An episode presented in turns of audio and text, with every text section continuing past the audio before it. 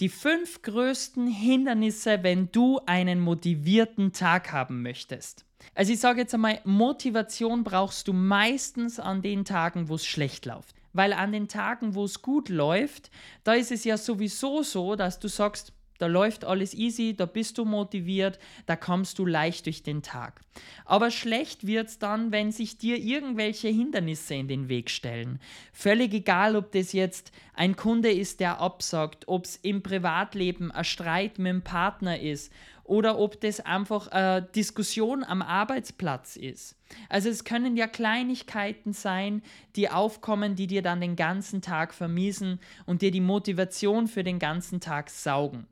Aber was gibt es jetzt für fünf Hindernisse, die sehr oft auftreten und wenn du die verhinderst, du schon mal am besten Weg dorthin bist, einen motivierten Tag zu haben? Erstens, eine schlechte Morgenroutine. Mit einer schlechten Morgenroutine kannst du einfach den ganzen Tag vergessen. Und zwar nicht so, dass du sagst, du kannst die nach der Morgenroutine nicht aufrappeln, aber sollte etwas an dem Tag kommen und du hattest schon einen schlechten Start in den Tag, so wie ganz viele sagen, ich bin heute mit dem falschen Fuß aufgestanden, dann ist es natürlich schwierig, aus diesem Loch wieder rauszukommen. Wenn du es in der Früh schaffst, eine Morgenroutine zu haben, die on point ist, und da werden wir die nächsten Folgen gleich drüber sprechen, wenn du eine Morgenroutine hast, bei der du aufstehst und energiegeladen in den Tag startest, dann können Kleinigkeiten kommen, auch Großigkeiten, ja, ähm, und du kannst trotzdem motiviert durch den Tag gehen. Punkt Nummer zwei ist das Umfeld. Und das Stärkste, was dich beeinflusst, ist meiner Meinung nach immer das Umfeld. Egal ob im positiven oder im negativen.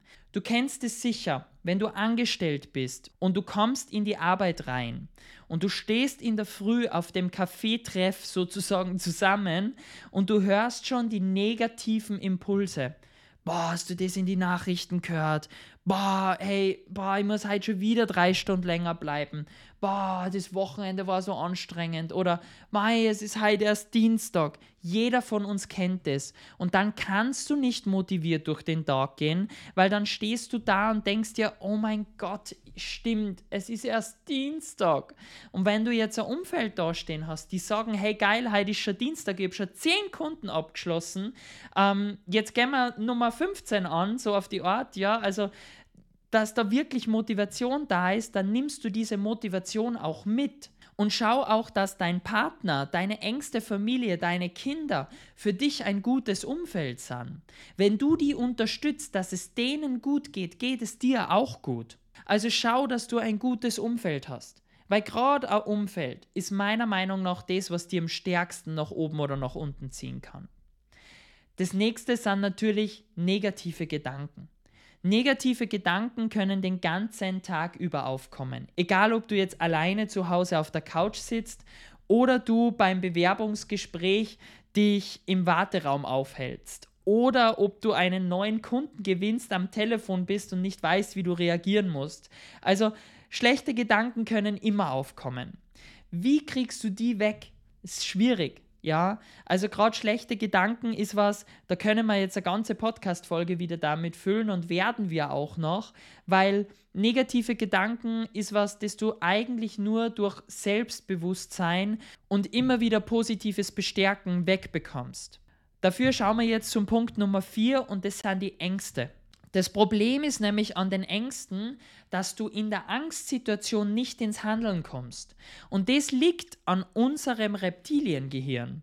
Weil in der Angstsituation sagt es, oh nein, ich muss Angst haben, ich muss mich verteidigen und so weiter. Und durch das kannst du gar nicht in Handlung kommen.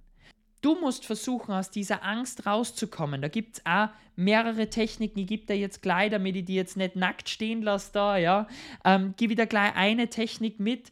Und zwar, wenn du in der Angst steckst, egal ob du jetzt zum Beispiel vor Menschen sprechen darfst und du aber nicht gerne vor Menschen sprichst, dann bitte bring dich aus dieser Angst und die Angst ist immer im Kopf rein in den Körper. Und das schaffst du auf zwei Varianten. Entweder du tanzt, ja, es klingt blöd, mach dir Musik an und tanz, auch wenn es dir schlecht geht, auch wenn du Angst hast. Oder du hältst so lange die Luft an, bis dein Körper nach Luft schreit. Und du kannst das jetzt gerne mit mir ausprobieren. Ich halte sehr lang die Luft an, aber wir probieren das jetzt einfach aus, okay? Wenn du im Auto bist, bitte nicht, weil sonst passiert was, okay? Aber jetzt stell dir mal vor, das Schlimmste, was passieren kann, ist, du stehst da vorne, du weißt nicht, was du sagen musst, okay? Und jetzt gehst du her und denkst an diesen Moment und haltest die Luft an und du kommst wieder zurück in deinen Körper, okay? Also pff,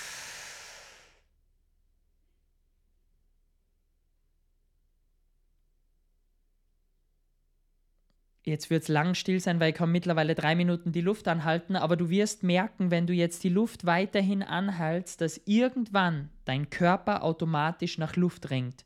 Und dann bist du durch das Atmen wieder heraus aus dem Kopf. Das kannst du super probieren, wenn du nervös bist oder eben vor irgendwas Angst hast. Und der Punkt Nummer 5 ist, wenn du keinen Sinn hast, kein übergeordnetes Ziel, zu dem du willst, dann ist die Motivation zu mobilisieren ein bisschen schwierig. Also, also kleiner Tipp zum Sinn finden. Den Sinn finden kann man auf mehrere Möglichkeiten, aber meistens findest du den Sinn im Tun. Ganz viele sitzen in ihrem Job und sagen, hey, da herinnen sitzen ist für mich nicht lustig, es ist, hat keinen Sinn und es macht mir keinen Spaß. Dann bitte such dir was anderes. Probier es aus, tu etwas, weil nur durchs Tun findest du irgendwann deinen Zweck. Meinen Sinn habe ich gefunden durch einen Schicksalsschlag ohne meinen Autounfall wäre ich nie aufgestanden und hätte gesagt, ich krempel mein ganzes Business um und ich möchte Menschen dabei helfen, dass sie nicht in einem Burnout landen und ich möchte Menschen helfen, dass sie sich nicht so überarbeiten, dass sie irgendwann in einem Autounfall landen. Und das schaffe ich mit meinem Modell. Und so habe ich das alles auf die Beine gestellt. Nur durch meinen Sinn habe ich es geschafft, Jahre mittlerweile durchzuarbeiten und auch mal 16, 18 Stunden arbeiten zu können, ohne danach tot zu sein.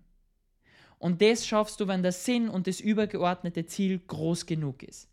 Also ich glaube, mit der Folge habe ich da echt einige Impulse gegeben, was du angehen kannst und was wir auch in den nächsten Folgen immer wieder angehen. Deshalb wünsche ich dir jetzt einen schönen Start in den Tag und wir hören uns in der nächsten Folge wieder. Bis gleich.